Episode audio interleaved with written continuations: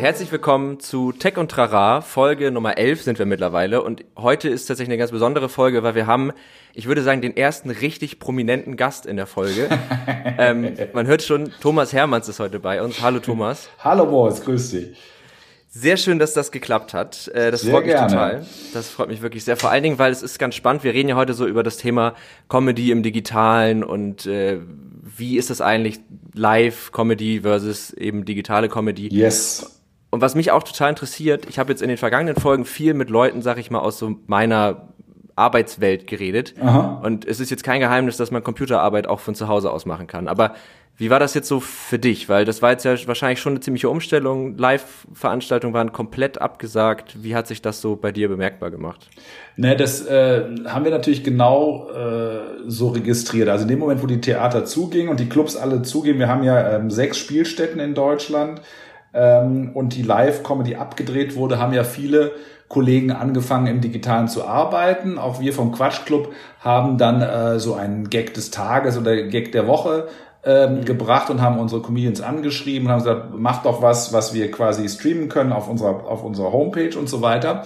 Der große Unterschied ist, dass, ähm, und das fing schon vorher an, also vor Corona eigentlich mit YouTube, dass dieses Storytelling, was wir in der Stand-up-Comedy machen und der kleine Schmunzler, wie ich das mal nennen möchte, der im Netz ähm, oft schon reicht, ja. ähm, eine riesige, äh, ein riesiger Unterschied ist. Und ähm, wie gesagt, es ging eigentlich schon bei den YouTube-Comedy-Stars so los, dass wir immer gedacht haben, eigentlich YouTube super, ganz viele neue Leute kommen auf den Markt, können sich super aus ihrem Zimmer ausprobieren und sind äh, eigentlich können jetzt crazy shit machen, ja, äh, in Comedy. Also weil sie ja nochmal ohne Publikum arbeiten können und können wirklich wild und innovativ sein.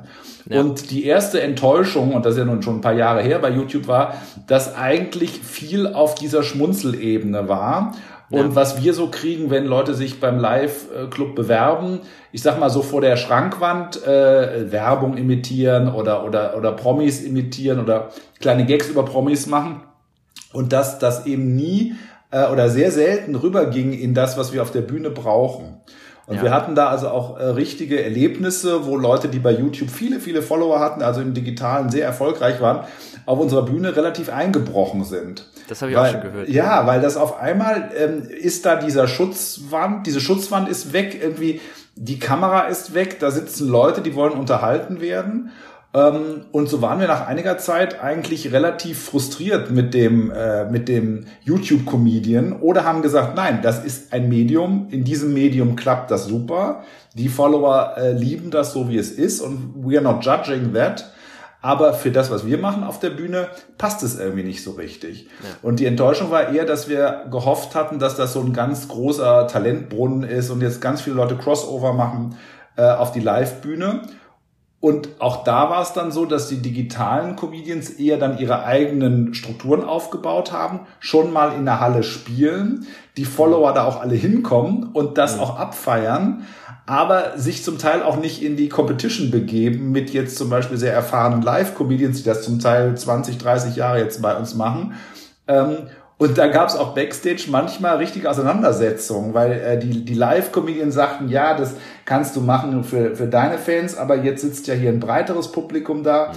Also es hatte dann, ähm, es ging dann doch ziemlich ab, während die YouTuber immer so ihre Follower und ihre potenziellen Incomes äh, nach oben gehalten haben und gesagt haben, ja, aber ich, äh, ich kriege ganz viel Geld hier und da und dort. Äh, also da gibt's ein großes Gefälle was wir sehr interessant beobachten. Und jetzt zurück zu deiner Frage. In den Corona-Zeiten war es eigentlich auch wieder so, dass viel digital durchaus lustig war, aber eben eher auf der Schmunzlerebene und der Versuch, eine richtig gute Stand-up zum Beispiel zur Lage zu machen, der ist noch nicht gekommen. Also wir werden das erst machen können, wenn die Clubs wieder aufhaben dass mhm. äh, jemand jetzt eine Nummer über diese Zeit macht oder wie es uns ging oder ihm es ging oder ihr ging, das kommt erst noch, aber das konnte das Digitale jetzt meines Erachtens erstmal nicht abbilden. Ja, das, also das merkt man, finde ich auch. Es ist halt eine, so eine ganz andere Form von, von auch sich unterhalten fühlen. Ich habe immer mal, das auch schon ein bisschen, habe ich mal so ein Meme gesehen, wo es genau darum ging, so wenn ich im Internet irgendwas lustig finde, dann schnaufe ich eigentlich immer nur, dann mache ich nur ja, so genau ja, dieses, ja, dieses Geräusch. Und das, das ist natürlich nicht dieses, ich sag mal, dieses beherzte Lachen, was ja, was ja Bühnenkunst dann doch irgendwie hervorruft. Ich glaube, so aus meiner Laienperspektive hängt das ja auch immer viel damit zusammen, dass man ja, sobald man jetzt im Quatsch Comedy Club sitzt, auch nicht alleine da sitzt. Man sitzt ja mit einem Publikum. Genau. Und es ist ja schon was anderes, ein lustiges Video mit seiner Familie zu gucken oder mit seinen Freunden. Das, das ist auch schon anders, ne? Fühlt sich auch schon ja. anders an. Und es ist auf der einen Seite intimer. Also oft habe ich das Gefühl, die digitale Verbindung ist so, wie wenn du jetzt einen guten Kumpel hast oder eine nette Freundin, die dir was ja. erzählt und du bist näher dran. Im Theater ist es halt mehr, im Club ist es mehr Theater. Das heißt, du sitzt in einem Publikum, du teilst es mit mehr anderen Leuten. Du reagierst vielleicht auch unterschwellig mehr darauf, ob die lachen zum Beispiel oder nicht ja. lachen. Und das ist bei uns halt auch immer so, so, so lustig, weil wir haben ja immer vier Leute auf der Bühne und einen Moderator und es ist immer so, dass das Publikum den oder jene lustiger findet als die andere Person. Das ist auch Teil des Konzeptes. Es sind mhm. aber immer unterschiedliche und im Endeffekt sagen die Leute immer, der ganze Abend hat gepunktet, aber es gehört auch dazu, dass du sagst, also den fand ich nicht so lustig oder die fand ich nicht so lustig. Es ist nämlich dann doch sehr individuell und ähm, im Publikum hast du vielleicht mehr das Gefühl, ja, ich, ähm, ich, ich lache nicht da, wo alle lachen, aber ich habe meinen Geschmack aber ich spüre gleichzeitig auch, dass es einen anderen Geschmack neben mir gibt, der vielleicht was anderes lustig findet. Und mhm. irgendwie führt es meistens dazu, dass man sich ja dann, wenn man sich dann zusammen äh, fühlt man sich ja besser und hat am Schluss auch das Gefühl, man hat nicht alleine gelacht. Und ja. alleine lachen, das ist wie Sex, ist halt immer so ein bisschen weniger spaßig, als wenn Leute dabei sind. Genau, es lässt sich nur leichter herbeiführen. Das ja, das stimmt ja, ist ja beim Sex auch so. Genau. Richtig, genau, ja. Ähm, ja, aber ich glaube auch, dass das ein ganz, ganz großer Faktor ist, dieses alleine Lachen und eben dieses, dieses irgendwie, also wenn ich in, einer, in so einer Mixshow sitze zum Beispiel und, und da ist ein Comedian, den ich jetzt vielleicht so nicht lustig fände, aber genau. eben drumherum lachen Leute, dann lasse ich mich auch nochmal ganz anders drauf ein. Und wenn ich jetzt zu Hause irgendwie in meinem Wohnzimmer sitze und auf YouTube was gucke, dann ist ja auch die Aufmerksamkeitsspanne viel kürzer und auch so ein bisschen die Toleranz viel geringer. Also dann ja, und du bist schneller weg. Ne? Also du hast genau. natürlich im Theater, du bist erstmal im Raum, du gibst jemanden und, und Humor ist halt wirklich sehr individuell. Du gibst jemand auch erstmal mehr Zeit. Ne? Also dass du sagst am Anfang vielleicht nicht, die haben bei uns immer Minimum 10, 15 Minuten.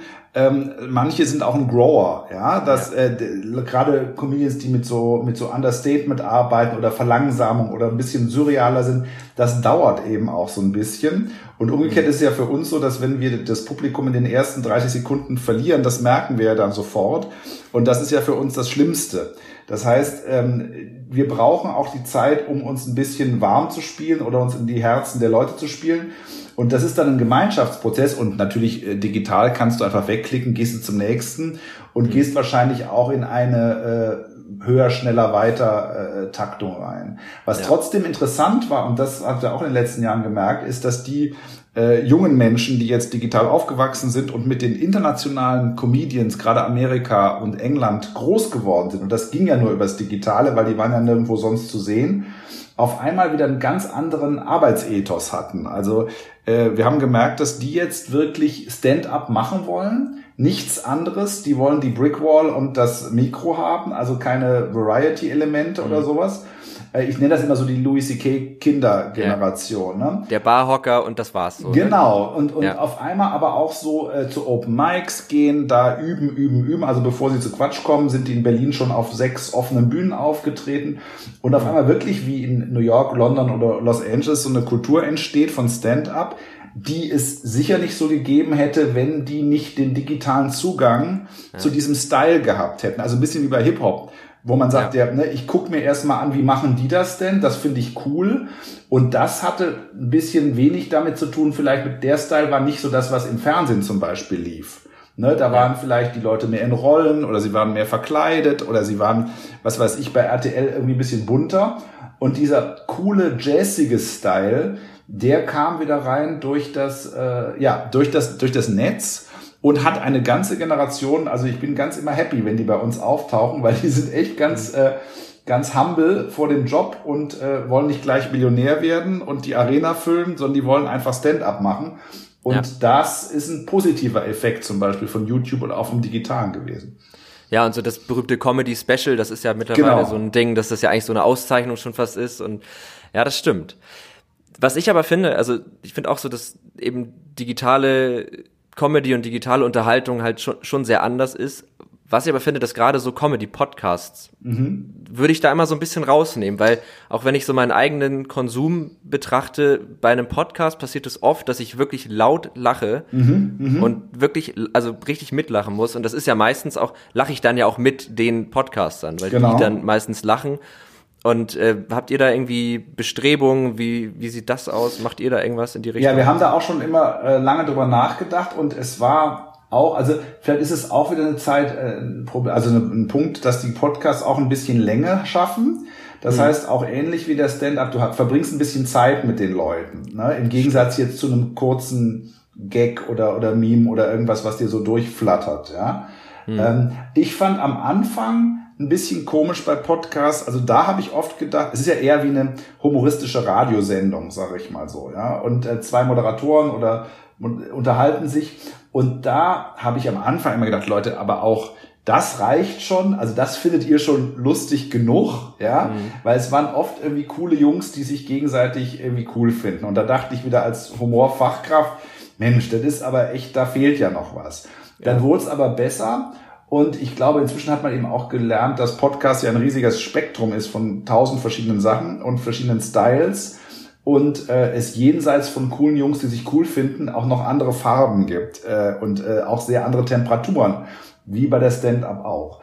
Äh, wir wollen jetzt auch einen äh, machen. Wir sind dran, einen Quatschclub äh, Podcast zu machen, der natürlich eine Mischung sein wird von dem, was wir live in der Show aufzeichnen, also mit Publikum und einer Kommentarebene durch äh, Comedians und Moderatoren. Da sind wir noch am rumprobieren, mhm. wie das zusammenpasst, weil es ist eigentlich, das wird dann wahrscheinlich wie so eine Best-of-Audio-Comedy, die aber kommentiert wird von Leuten, die wie jetzt wir irgendwie irgendwo sitzen.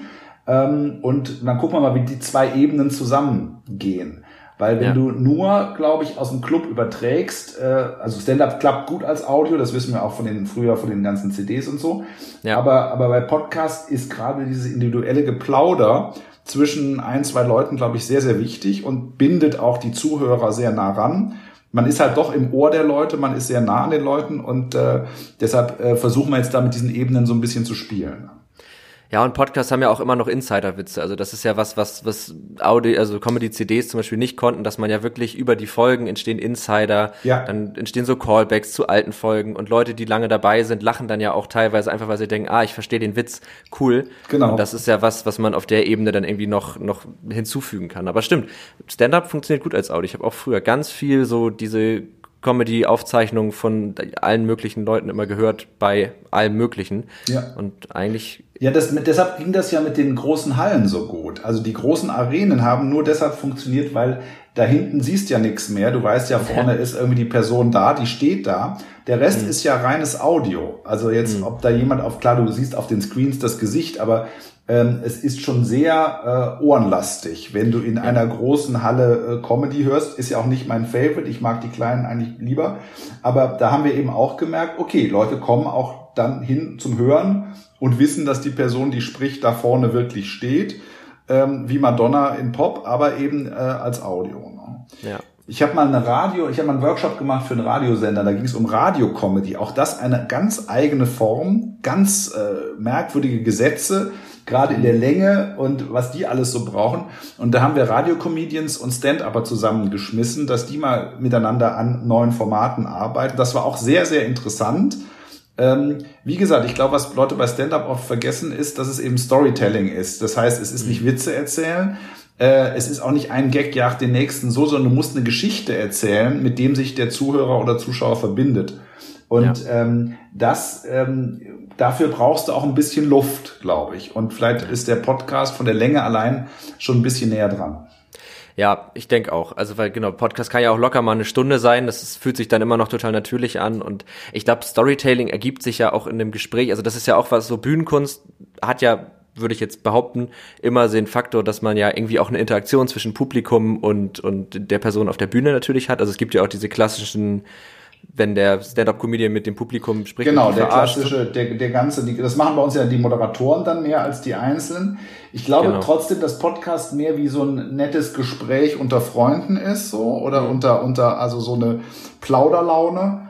Äh, und der Stand-Upper schon an für sich ein Monologist ist, der eher einen Monolog hält und natürlich das mhm. Publikum reinlässt. aber ähm, eine Geschichte. Die Guten haben halt wirklich eine gute Geschichte zu erzählen ähm, und werden auch nur insofern gerne unterbrochen, indem die Lacher äh, dankend entgegengenommen werden. Ähm, ja. Und Podcast ist schon mehr ähm, äh, konversationsmäßig, würde ich sagen. Ja, definitiv. Aber in einem Podcast, glaube ich, was das, was das Gute an, das Dankbare an dem Format ist, gerade wenn da zwei Typen sind, die sich gegenseitig cool finden, dann hat man immer irgendjemanden, der eben lacht, der eine Reaktion hat, ja. die normalerweise im Publikum, also das ist dann so ein bisschen, glaube ich, die Stellvertretung für das Publikum in dem Moment. Genau. Weil dann ja auch die Person, die ihre Anekdote erzählt oder die auch ihren Witz erzählt, ähm, die ja in dem Moment das auch nicht einfach in, in, in die Luft erzählt, so wie nee. das ja so viele Streamer machen, was auch immer total awkward wirkt, also manchmal, äh, sondern das eben wirklich einer Person erzählt und dabei ja auch gleichzeitig, also wenn man so einen Podcast macht, ist ja auch jetzt gerade, hat man ja immer die Zuhörer im Hinterkopf und dann fühlt es sich, glaube ich, auch für den Podcaster viel mehr so an, als würde er eben es, tatsächlich es, mit einem Publikum. Es fühlt sich natürlicher an. Äh, und wir hatten jetzt natürlich auch wegen Corona, wir hatten natürlich auch Angebote äh, zu streamen aus dem Club mhm. raus. Und für mich ist der Stand-Upper, der da alleine steht äh, vor der leeren, äh, vom leeren Zuschauer, ähm, und dasselbe macht ohne Publikum, das ist für mich wirklich merkwürdig. Das fühlt ja. sich komisch an, da fehlt die Hälfte, finde ich, ja. weil natürlich auch das Publikum den Rhythmus diktiert und die, die, die Tempi diktiert. Und es ist ja natürlich ein Geben und Nehmen. Und ähm, wieder wie beim Sex, da fehlt einfach was, wenn da einer alleine vor sich hinredet. Also der, der, der Unterschied zwischen Stand-up-Comedy und jemanden, der wirr vor sich herredet, ist sehr, sehr schmal, der Grad. Ja. Äh, weil das Publikum natürlich eigentlich das validiert, die Situation validiert, die da ist, dass jemand vor sich hinredet. Und wenn ja. du das Publikum nicht hast, dann bist du auch kurz vor dem, der an der Ecke steht und sagt, das Ende ist nah. Also da, da ist ein schmaler Grad ist eigentlich skurril, ne? Weil ja, ja. eigentlich schon Stand-up eine total unnatürliche Situation ist eigentlich. Das, so ja. und dass man aber dann sagt, das ist unnatürlich, ist eigentlich schon wieder in einem anderen Kontext.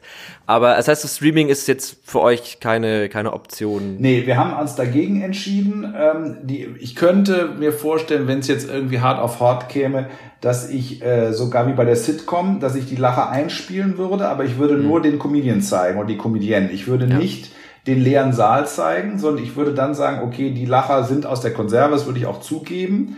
Aber, ähm, also ist, aber ich würde nicht das Bild ändern und zeigen, dass einer oder eine vor sich hinredet an leere Stuhlreihen. Es ist auch Konversations-Stand-up. Und äh, du hast genau recht, es ist an für sich sowieso eine super künstliche Sache, die aber jetzt vom deutschen Publikum gelernt worden ist über die 28 Jahre, die wir das jetzt machen dass das so ist. Man setzt sich dahin, da kommt einer und erzählt dir was und dann geht das hin und her und man freut sich. In dem Moment, wo das Publikum wegfällt, ähm, ja, denkst du wirklich, es sind lauter Bekloppte. Aber hat man jetzt nicht, also ich meine, du, du machst das jetzt ja auch schon lange und das ist ja eigentlich, das ist ja dein, dein Ding, auf einer Bühne zu stehen und das ist ja auch immer so ein bisschen das braucht man ja auch, glaube ich, ein bisschen, wenn man das so lange macht. Und mhm. ist das jetzt nicht gerade total ätzend? Hat man nicht voll den inneren Druck? Also, dass man denkt, das muss das jetzt nicht irgendwo hin?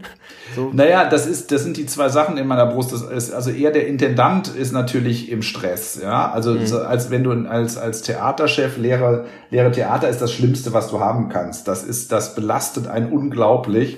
Also allein diese Räume, wenn die, die sonst mit Lachen gefüllt sind, wenn da nichts ist, das mhm. ist ganz, ganz komisch. Also da kann man jetzt noch eine traurige Ballade singen, aber that's about it. Ja, so. Mhm. Die Rampensau in mir, ähm, ach, die ist eigentlich, ich mache ja seit Jahren mehr die Moderation und mehr so ähm, äh, Awardshows moderiere ich viele. Also ich bin ja gerne Gastgeber. Und klar, als Gastgeber fehlen mir jetzt die Gäste, sowohl äh, auf der Bühne als vor der Bühne. Ähm, aber ich bin eigentlich da so gelassen. Also da, wenn ich wieder eine Party machen kann, kann ich wieder eine Party machen. Es ist schwieriger, als äh, Chef quasi leere Bühnen äh, äh, zu haben und Mitarbeiter, die natürlich auch alle loslegen wollen.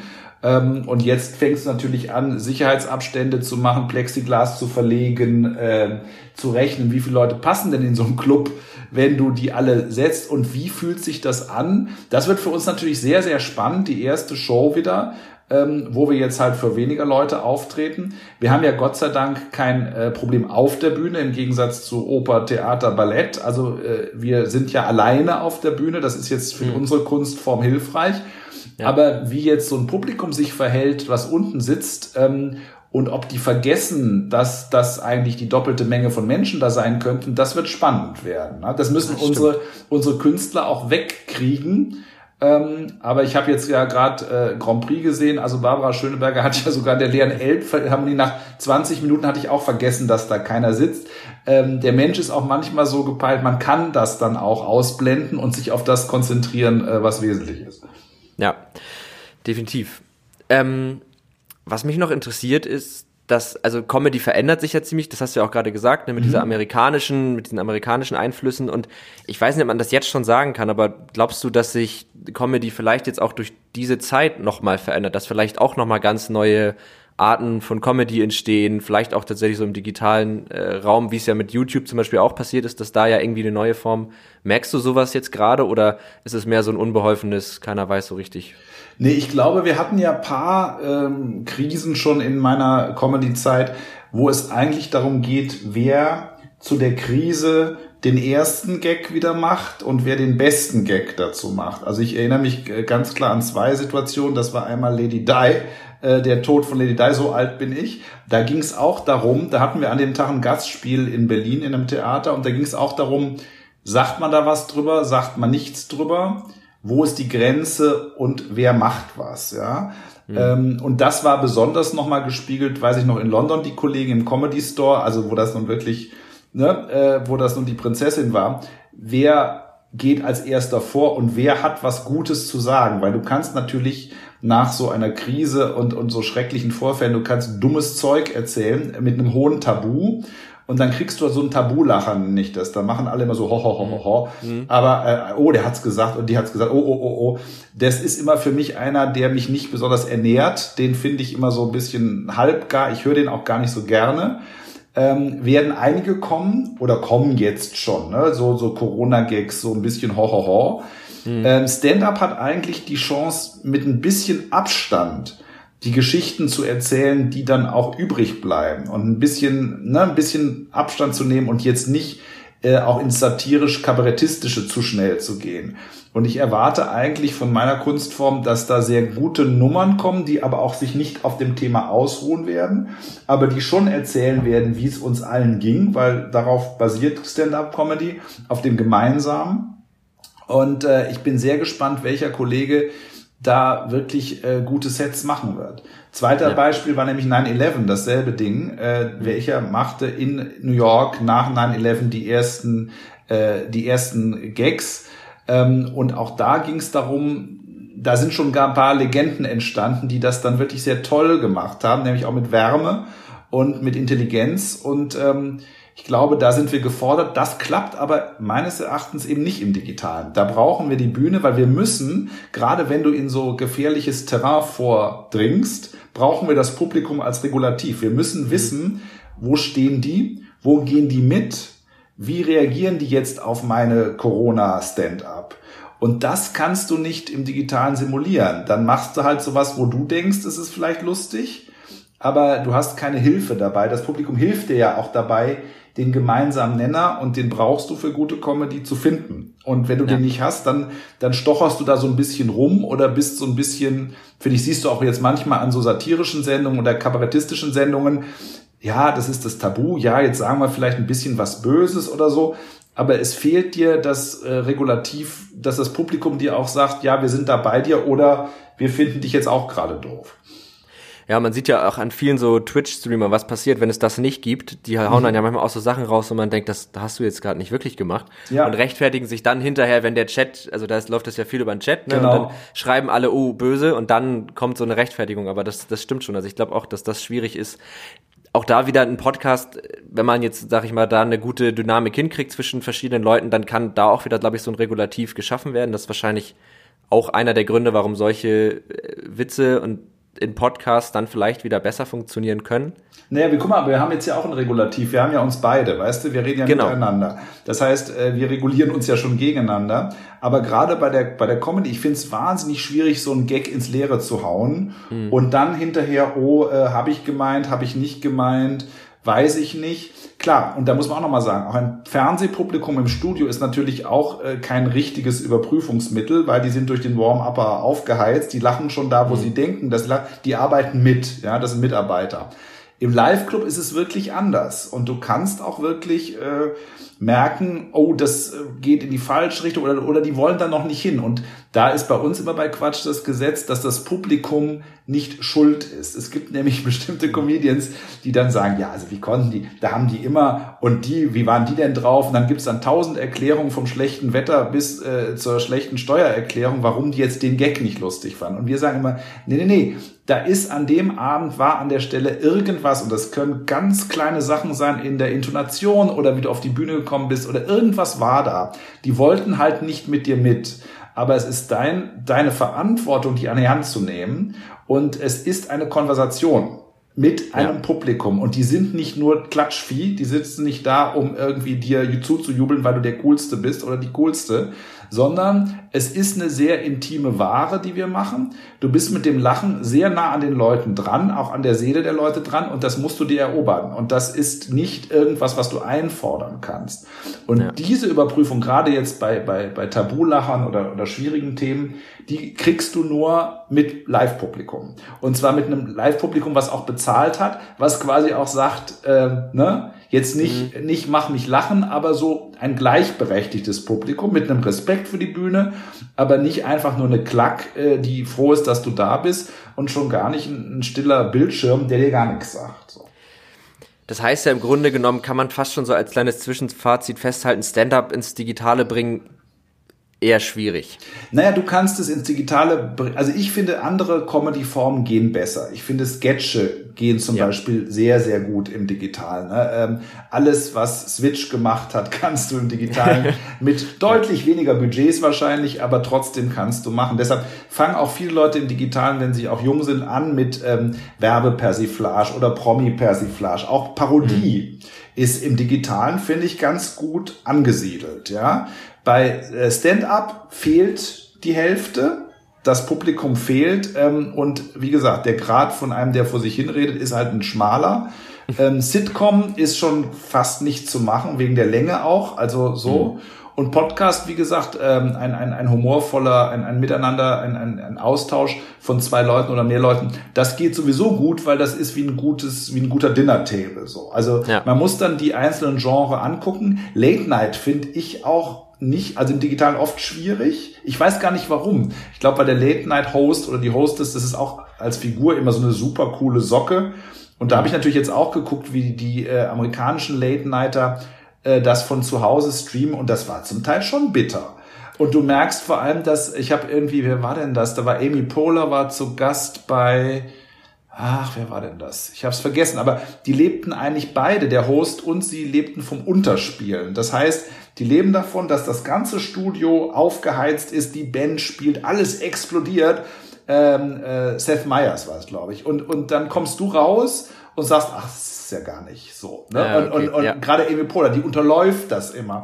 Bloß wenn du nichts zum Unterlaufen hast und du sitzt da in deinem Bademantel vor einer weißen Wand, dann klappt die Comedy auch gar nicht so gut das ist ja wie dieser Gag, dem, den Leute so beim öffentlich-rechtlich immer machen, wenn sie aus Versehen eine Marke sagen und dann sagen, ah, es gibt ja auch noch andere, hahaha. Ja. Das funktioniert halt nicht, wenn man dieses, also dieses Regulativ gar nicht hat, dann kann nee. man das ja gar nicht unterspielen. Ja, das stimmt. Nee, also gerade die, die eher davon leben, äh, das ist ja auch bei uns jetzt die Olaf Schuberts oder die Johann Königs ja. in unserer Welt, die davon leben, dass der Saal oder Helge Schneider, dass der Saal durchdreht und du kommst raus und sagst erstmal, uh -huh, und alle mhm. bepissen sich schon, weil sie dich halt, weil sie deine Haltung kennen. Das funktioniert im Digitalen echt überhaupt nicht, weil das, das, das ist einfach auch nur jemand, der ziemlich lahm von der Wand sitzt. So, ne? Ja. Aber das fand ich, also ich weiß nicht, wie du das gesehen hast, aber jetzt so diese ganzen, es gab jetzt ja im Fernsehen ganz viele Versuche, irgendwie dann von zu Hause aus und so. Findest du, das, ja, okay, offensichtlich nicht. Findest Nein, du, die Leute hab, haben sich genug Mühe gegeben mit dem, was sie da getan also haben? Also auf jeden Fall nicht mit der Dekoration der Hintergründe. ich habe immer gesagt, wenn diese ganzen Regale, wo die alle vorsaßen, das kann nicht sein, dass Günther ja auch so ein hässliches Regal und dann sagen andere wieder, natürlich hat gerade der so ein hässlich. Ich sag, wo sind denn die Potsdamer Säulen? Wo ist denn der Klassizismus der Villa? Der hat doch eine Villa. Wo ist die denn? Ich fand so lustig, wie jeder auch so ein bisschen ähm, down to earth. Nirgendwo war ein Swimmingpool, nirgendwo war eine teure Sitzlandschaft. Ich weiß noch, Kristall saß auch auf einem Sofa, wo ich sagte, das kann nicht sein. Ist der jetzt in den Keller gegangen oder äh, hat der jetzt irgendwie von seiner Putzfrau die Wohnung angemietet? Es war merkwürdig. Und ähm, vieles davon war gut gemeint. Aber wir haben eben gemerkt, gut gemeint und Comedy passt oft nicht so, reicht nicht, ja. Und nach einer Woche war ja auch viel weg von dem, wo man erst sagt, okay, in der ersten Woche versucht jeder was beizusteuern, ist ja auch alles in der besten Absicht.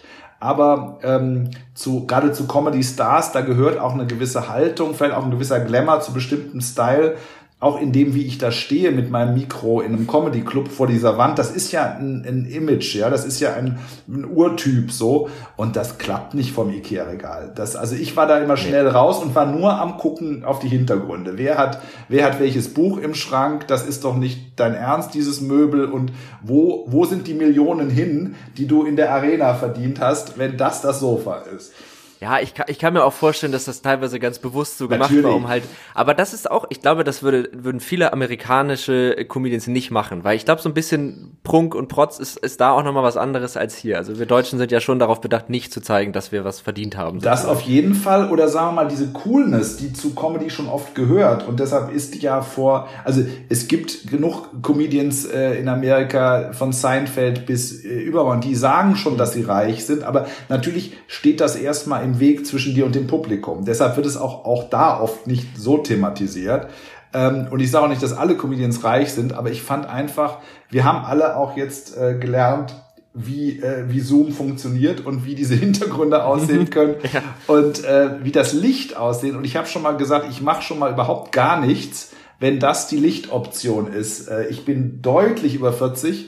Das wird nicht nach draußen gehen. Was, was hier in meinem Gesicht hängt, dazu äh, bin ich doch zu sehr auf Glamour gepolt.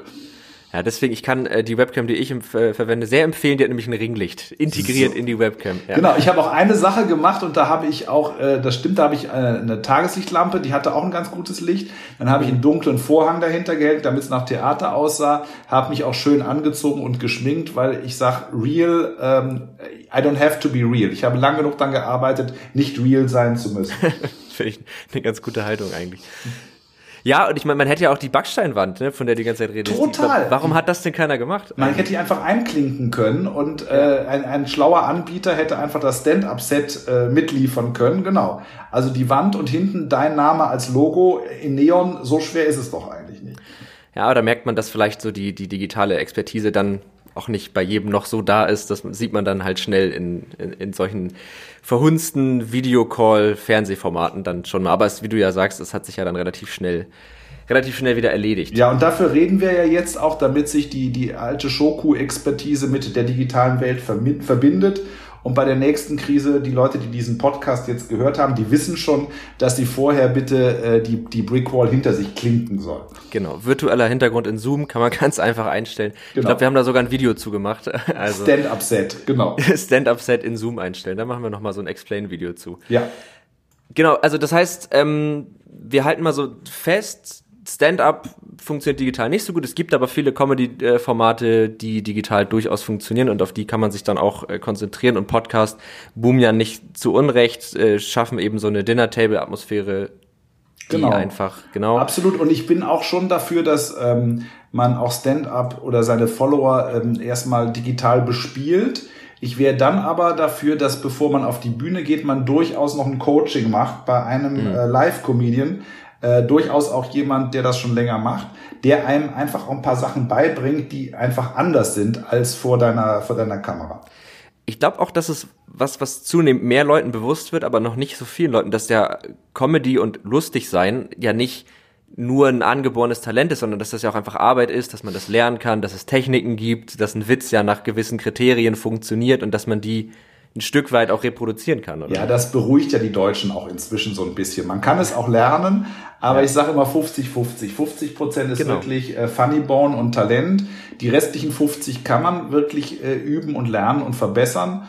Ähm, und das ist ja auch ganz spannend, dass das bei dieser scheinbar so simplen Form äh, ein Mann, eine Frau, ein Mikro, dass es da so große Unterschiede gibt äh, in der Wirkung und das macht ja die Form auch immer wieder so sexy, dass du mhm. immer denkst, ich denke auch, ich habe so viele Nummern in meinem Leben gesehen im Club und wenn dann aber trotzdem wieder jemand oder äh, jemand kommt und das variiert, dann bin ich immer noch der erste Fan und sage, das gibt's ja nicht, dass da wieder jemand eine andere Geschichte erzählt. Und äh, solange das Leben eben den äh, Leuten andere Geschichten liefert, und da tut die Krise das bestimmt jetzt auch besonders, kann ja. man da wieder immer was draus machen, was vorher noch keiner gemacht hat. Und das fordere ich aber auch. Das will ich auch haben. Ich will auch die, die neuen Aspekte haben und keine Kopien von Gags, die ich schon kommen, laufen kommen sehe. Ich habe auch viel, wo ich schon weiß, wo es lang geht. Oder irgendwie Sachen, die äh, in Amerika durch YouTube geistern. Also das muss mir dann keiner auf Deutsch erzählen. Da bin mhm. ich dann auch streng. Ja, das hätte, hätte ich jetzt eh nochmal gefragt, wie das eigentlich, weil du wirst ja schon so viele Auftritte gesehen haben, so viele Comedians, ob man das dann nicht irgendwann auch schon so ein bisschen durchschaut, noch mehr und das dem auch dann manchmal so ein bisschen überdrüssig wird. Und ich könnte mir vorstellen, dass man immer auch so eine leichte Genervtheit hat, wenn man denkt, das müssen wir jetzt nicht schon wieder machen. Also ich glaube, ich bin da wirklich, ich und auch meine, meine künstlerische Leiterin, wir haben, ich weiß nicht, wie viele Tausende von Nummern wir jetzt gesehen haben, so. Also wir sind nicht, genervt. Wir sind eigentlich am Anfang, auch gerade so beim Talentabend, äh, da sitze ich ja dann auch oft in der Jury oder so. Ich bin immer offen, weil ich weiß, es kann immer jemand mich überraschen. Ich bin natürlich wahrscheinlich früher verärgert über Klischees als andere, weil ich mhm. die besser kenne und vielleicht auch früher genervt, wenn eine gewisse Haltung, also ich finde auch dieses coole, was wir schon so gesprochen haben, dieser American Style, den muss man auch wirklich äh, sich erarbeiten. Das ist nicht einfach nur eine Pose. Also du kannst nicht so tun. Also es gibt Leute, die kommen auf eine Bühne und denken jetzt, sie sind cool und das fällt so nach hinten runter. Mhm. Und das Publikum merkt es auch sofort, lehnt sich zurück und sagt, also dich mögen wir jetzt echt überhaupt gar nicht, ja, ja. weil da so völlig die Demut fehlt und irgendwie dieses, was ich beschrieben habe, wir steigen jetzt in eine Konversation miteinander ein. Also Coolness ist da nicht der Schlüssel. Da bin ich also auch von der Pose manchmal genervt. Es gibt jetzt auch ganz viele Comedians, die wollen eigentlich alle Hip-Hopper sein und äh, denken, das ist der Schlüssel. Da sage ich, ja, kann, aber muss nicht. Also ich glaube, ich bin aufmerksam, ich bin, ähm, ich sehe halt bestimmte Gags früher anlaufen im Setup, äh, wo ich schon weiß, wo es hinkommt. Aber ich bin jedes Mal auch echt der größte Fan und so begeistert, wenn jemand was bringt, was ich nicht kommen sehe. Und das ist meistens auch bei uns im Club öfter, viel öfter, als ich selber denke. Ich denke dann oft, ich habe schon alles gehört und dann kommt wieder jemand und, und macht was anderes. Und dann bin ja. ich doppelt begeistert, weil ich so viel schon gehört habe und denke, wie geil ist das denn? Da hat wirklich jemand eine Nummer gemacht über etwas, wo ich nie gedacht hätte, dass man da überhaupt was drüber machen kann. Und das kann was ganz Banales sein oder was ganz Schwieriges. Und ähm, das ist echt immer, äh, ist immer ein super Moment. Mir fällt gerade, wo du das so erzählst, mit, mit äh, Leuten, die was ganz anderes machen, ein Comedian ein, der, der, wie ich finde, das ganz cool hinkriegt, so digital auf eine coole Art zu verknüpfen. Kennst du Tino Bommelino? Ja, sicher. Ja, ja, klar. ja. Den finde ich zum Beispiel genial, weil der das so cool macht, irgendwie ja. multimediale Auftritte zu machen, ohne dass es so dieses dieses Lächerliche bekommt, also, aber dann der auch wieder der, gewollt. Der ist vor allem auch, wie gesagt, da sind wir bei dieser Funny Bone, da gibt's ja kein deutsches Wort für, aber der ist ja. auch schon jemand, der geht auf die Bühne und hat noch nichts gemacht und ich mhm. ahne schon, dass der hysterisch lustig ist. Ja. Und das ist natürlich auch bei bestimmten Leuten eine, das ist ja gar nicht so einfach. Das ist eine gewisse Spannung, die du aushalten musst in diesem theatralischen Raum. Du wirst irgendwie angesagt, so und jetzt kommst du und da kommst du und jetzt musst du irgendwie ja das Publikum da äh, einbinden. Und Tino ist wirklich super und der schafft das dann, der ist schlau genug, er ist innovativ genug, er ist aber nicht arrogant, er ist ja. crazy genug ähm, und er ruht sich überhaupt nicht äh, auf Coolness aus. Der arbeitet richtig hart mhm. und es ist so sein Planet und wir sind zu Besuch. Und wenn das passiert bei Comedy, da bin ich echt immer der, der Oberfan. Und der zum Beispiel, finde ich, hat auch, äh, der macht leider nicht so viel auf Instagram, aber der hat immer so Phasen, wo der, der, der ganz viele Stories macht. Und da mhm. finde ich, das ist auch ein Beispiel für, ein, äh, für, für einen sehr guten Instagram-Kanal mit Comedy-Content, der aber dann eben nicht versucht, irgendwie Stand-up zu sein. Und das ist aber sehr lustig. Also das kann ich tatsächlich sehr empfehlen. Ich glaube, man muss die Comedy jedem ähm, Format angleichen. Also ich glaube, ja. dass Insta-Comedy wahrscheinlich wieder auch eigene Gesetze hat. Äh, YouTube ist wieder was anderes. Also auch da wissen wir, äh, auch wir alten Menschen, dass das Digitale so viel verschiedene Formen hat dass du dann als Comedian, wie gesagt, es kann auch sein, dass das Instagram für bestimmte ganz toll funktioniert, weil irgendwas sich da doppelt, irgendwas im Angang oder du bist sehr visuell und du brauchst gerade was, was visuell, weil du siehst schon, du guckst schon so oder so. Ähm, mhm. Und ich glaube, dass man da eben auch klar den Respekt haben muss für die verschiedenen Formen und sagen, was passt wohin. Was ja. aber nicht äh, funktioniert hat, ist einfach zu sagen, ich fange digital an und werde dann Superstar und gehe zur RTL. Das klappt erstaunlicherweise nicht. Da, da gehen die, das, da würde ich lieber sagen, geh mal fünf Jahre auf Live-Tour und dann kommst du eher an ein breites Publikum als nur in deiner Comedy-Blase auch. Hm. Ja, aber das, also das tatsächlich ist das ja auch was, was, was nicht nur in Comedy, sondern eigentlich in, mit jedem inhaltlichen Format, das, man muss immer gucken für den jeweiligen Kanal, da sind andere Leute, die Form, wie man das aufnimmt, ist ja eine ganz andere und so. Also ich denke auch, dass das, dass das eigentlich für alles tatsächlich gilt. Und ja, oder was, oder was spannend ist, ist, wenn du deine Follower einfach hast und dann setzt du die halt in den Club neben andere Follower von anderen Leuten. Weißt mhm. du, das, man, das meine ich, raus aus der Blase und mal in die gemeinschaftliche Erlebnis weil ähm, das wäre auch mal so lustig. Du nimmst äh, fünf YouTube-Stars und die bringen alle ihre Leute mit, aber die finden alle nur dich lustig. Jetzt machst du eine gemischte Show. Was machen die? Lachen die bei den anderen nicht oder gehen die dann raus, rauchen oder kommen sie zurück oder äh, so, ne? Deshalb klappt es dann eben öfter, dass du deine Fans in deine Halle setzt, als dass du unbedingt in so eine Competition einsteigst. Ja.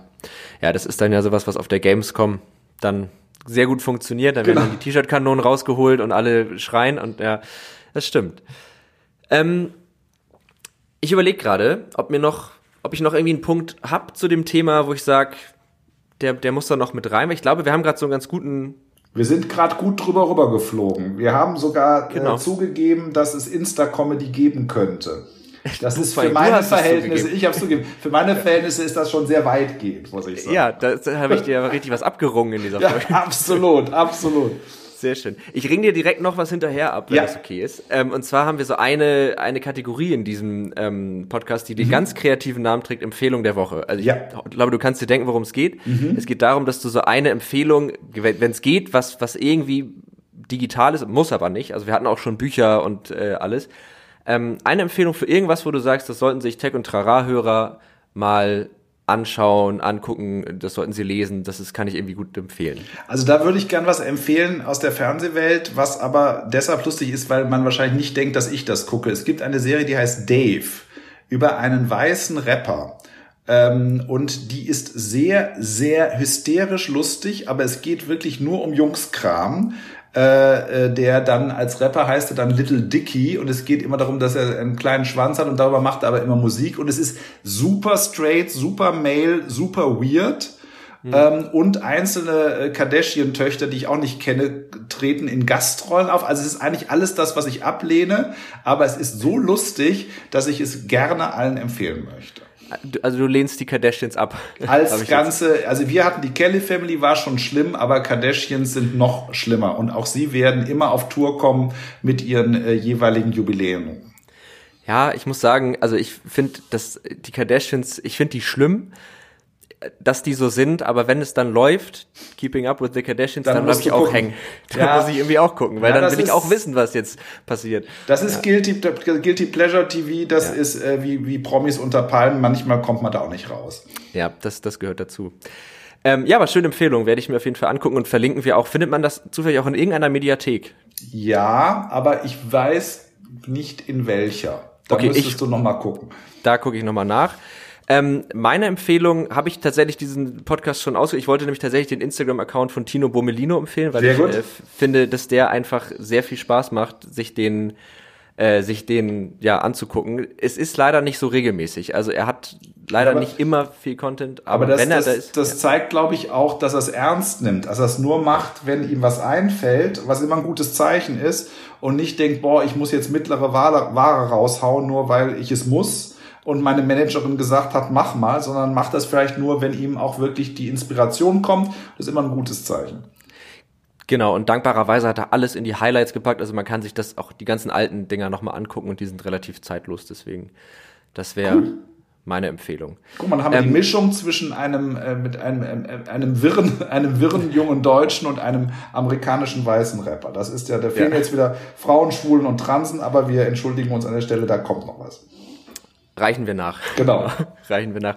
Sag mal, ähm, weißt du eigentlich, ich, ich glaube, der Name dieses Podcasts, mhm. stammt der nicht von dir? Ja, das ja. ist völlig richtig. Ähm, er hat so eine äh, hermannsche Fröhlichkeit, würde ich sagen. Und äh, ich hoffe, du kannst damit leben. Äh, absolut. Ich, ich habe den gewählt. Also ich habe ich hab das gelesen Gut. und dachte, das wäre ein guter Podcastname. Und es ist äh, sehr frustrierend, weil immer, wenn ich mit irgendwem über diesen Podcast rede, sagen immer, ah, voll der geile Name. Und ich denke immer, ja, danke, das ist das Einzige, was nicht von mir ist. so. Ja, aber, aber ähm, ja. so kann es mit Titeln kommen. Ne? Äh, da muss man dann über den eigenen Stolz drüber springen, weil, wie gesagt, vielleicht wären die anderen Titel von dir gewesen, aber äh, die hätten dich vielleicht nicht so erfreut. Insofern nimm es als Geschenk. Absolut. Also großes Dankeschön. Ich finde diese, diese, diese zwei Worte oder die drei Worte äh, sehr genial. Also vielen Dank für den Titel. Sehr, sehr gerne. Ja, ich glaube, wir sind durch für diese Folge. Ja, ich glaube, wir haben es wirklich gut dem Titel gemäß aufgefasst. Du warst Tech, ich war Trara und so soll es auch sein. Das ist die Idee hinter Tech und Trara, genau. Dann ähm, an dich, vielen, vielen Dank, dass du da warst. Hat mich wirklich sehr gefreut. Dankeschön. Und, und danke für das schöne Gespräch und wir warten auf ganz viel großartige Insta-Comedy. Ja, da warten wir drauf, genau. Okay. Und vielen, vielen Dank. Und ähm, dann möchte ich natürlich noch an die Hörer dieses Podcasts sagen, wie immer könnt ihr uns schreiben, wenn ihr noch irgendwie Fragen auch vielleicht an Thomas habt, dann schreibt gerne an techundtrara.netzpiloten.de, dann reichen wir das weiter und dann äh, beantworten wir die auch. Ähm, ansonsten könnt ihr uns äh, folgen auf Twitter unter Tech und Trara, auf Instagram unter Netzpiloten und auf Facebook unter Netzpiloten. Genau, damit habe ich den Standardtext, glaube ich, soweit runtergebetet. Aber sehr gut und äh, mir kann überhaupt niemand folgen, weil ich keinerlei Social Media habe. Ich weiß, deswegen habe ich es auch gar nicht erst versucht. Ich will es noch erwähnen, weil es inzwischen so ist, als ob man wirklich äh, aus der Steinzeit ist. Aber ich finde es ganz sexy, muss ich sagen. Ich, ja, es ist ein USP auf jeden Fall. Ja. Der Mann ohne, ohne Der Social Mann ohne Media. Social Media. Genau. Wobei ich glaube, es existiert ein Twitter-Account, aber der ist nicht mehr aktiv. Ne? Nee, der ist, glaube ich, von einer Grand Prix-Sendung, wo ich einmal getwittert habe, dann fand ich es zu anstrengend. Ja, Twitter ist auch wirklich wahnsinnig anstrengend. da gebe ich dir absolut recht. Ja, super. Ich glaube, wir sind durch für diese Folge. Ja, sehr gerne. Dann wünsche ich noch äh, einen schönen Resttag. Ne? Gleichfalls. Und äh, viel Trara zum Tech. Danke. Gleichfalls. Okay, tschüss. Bis dann. Tschüss. Ciao, ciao.